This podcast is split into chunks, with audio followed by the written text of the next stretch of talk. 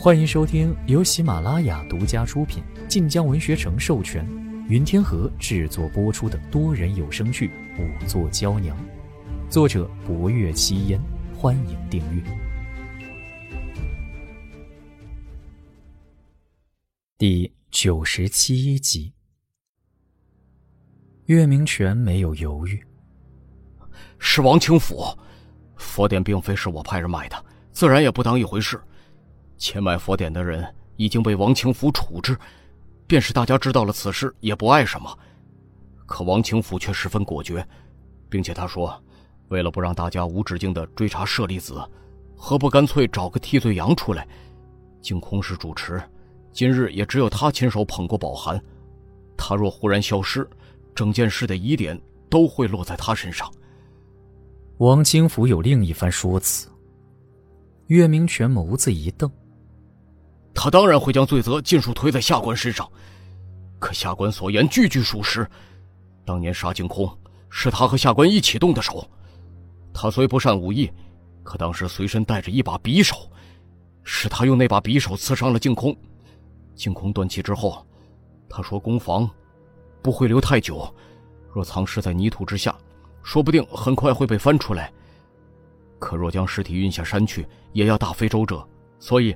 他说：“把尸体藏在佛像之中最好。”当时那尊者像的身子和脑袋都已经塑好，只差将其焊接起来。匠人们连架子都架好了，一旁炉子亦是昼夜不歇。下官将尸体分了，放进了佛像身子里，又将脑袋接上去，再将一旁炉子里烧软的铁心嵌上去，如此，便将佛像封死了。第二日，下官一早到了工房。先搜查工房，而后又令匠人速速塑好佛像。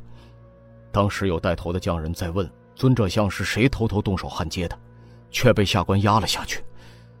当时寺内寺外人人自危，他们也不敢闹大，这件事便四个小波澜，很快便过去了。王清甫和吴瑜是经管，当时在寺内留了一个月，冯仑和下官却留了更久的时间。下官利用职权。将所有可能被发现的线索，全都抹得干干净净。霍威楼眸色微暗，可冯伦不可能毫无所觉。岳明权扯出一丝十分难看的苦笑：“就是攻防的事，当初下官压下了攻防的怪事，冯伦对此略有耳闻，却也没多问。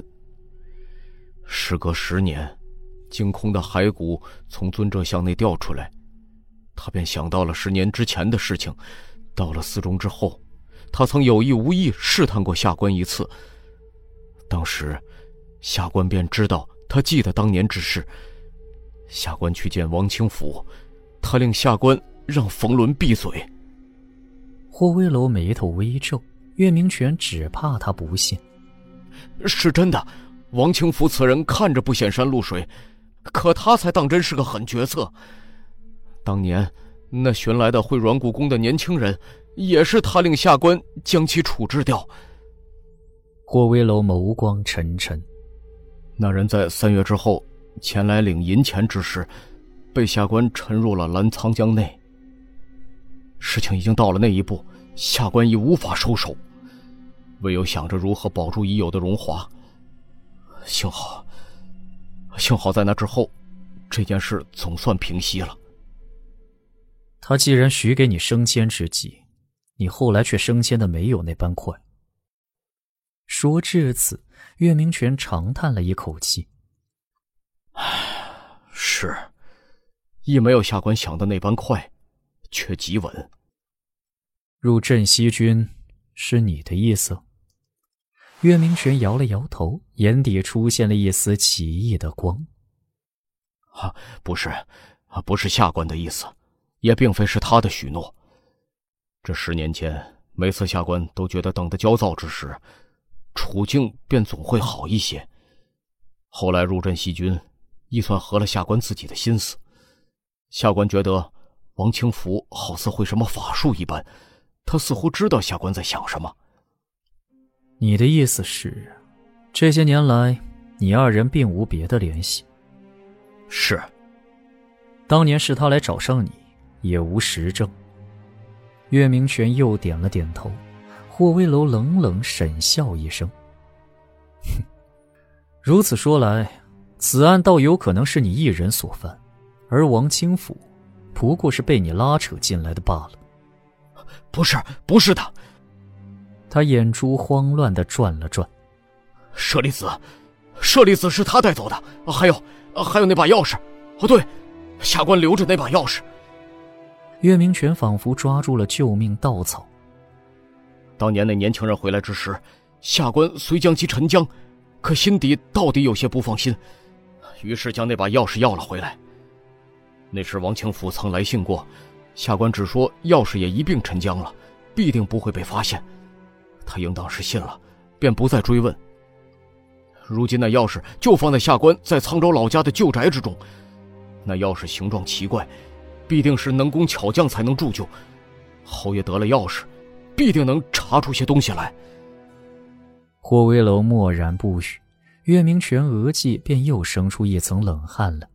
他仔仔细细搜寻了一圈，却果然发觉，这十年来他并未留下任何和王清府相交的证据，尤其和当年有关的事物，更是刻意避忌。而当年具体之事都是由他出面完成，王清府竟似能置身事外。忽然，岳明权看着霍威楼，整个人都僵在了原地。见他如此，林怀眉头微皱，福公公也有些不解。霍威楼却淡淡勾了勾唇：“ 兵不厌诈。”岳明权冷汗如雨而下。面上一阵青一阵红，整个人似恼怒似愤慨，身子都在发抖。现在便能想明白，你也不算蠢笨。岳明权拳头紧攥，一口牙似要咬碎。他陷入霍威楼之局，将当年隐秘揭述道来。可等想要证明王清福才是罪魁祸首之时，却发觉王清福早就将自己摘得干干净净。可若是如此，霍威楼又是用什么铁证令王清福开口的呢？而王清福的嘴又是那样的严，唯一的解释便是霍威楼骗了他。可刚才分明又是王清福。岳明权好似明白，又好似未曾明白，整个人抖如筛糠，一双眸子瞪大，好似人都要魔怔。霍威楼见他这般，喊道：“陆科！”待命的陆科立刻进了屋门。霍威楼抬了抬下颌，让岳将军听听。陆科眼珠一转，便明白霍威楼之意，嗯，于是轻咳一声。用和王清甫极其相似的声音道：“岳将军。”岳明权害了一跳，眼瞳都跟着颤了颤。分明是陆柯的脸，可说话的声音却变成了王清甫的声音，这让岳明权觉得诡异非常，却也瞬间明白了适才之局。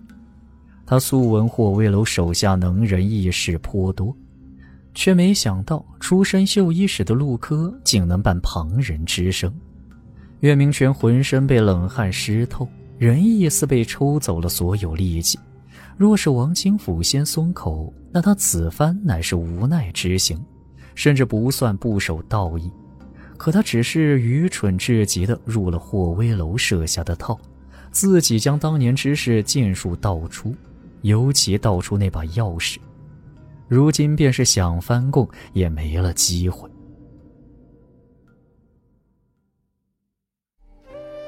本集播讲完毕，更多精彩内容请听下集。感谢您的收听，去运用商店下载 Patreon 运用城市，在首页搜索海量有声书，或点击下方链接听更多小说等内容。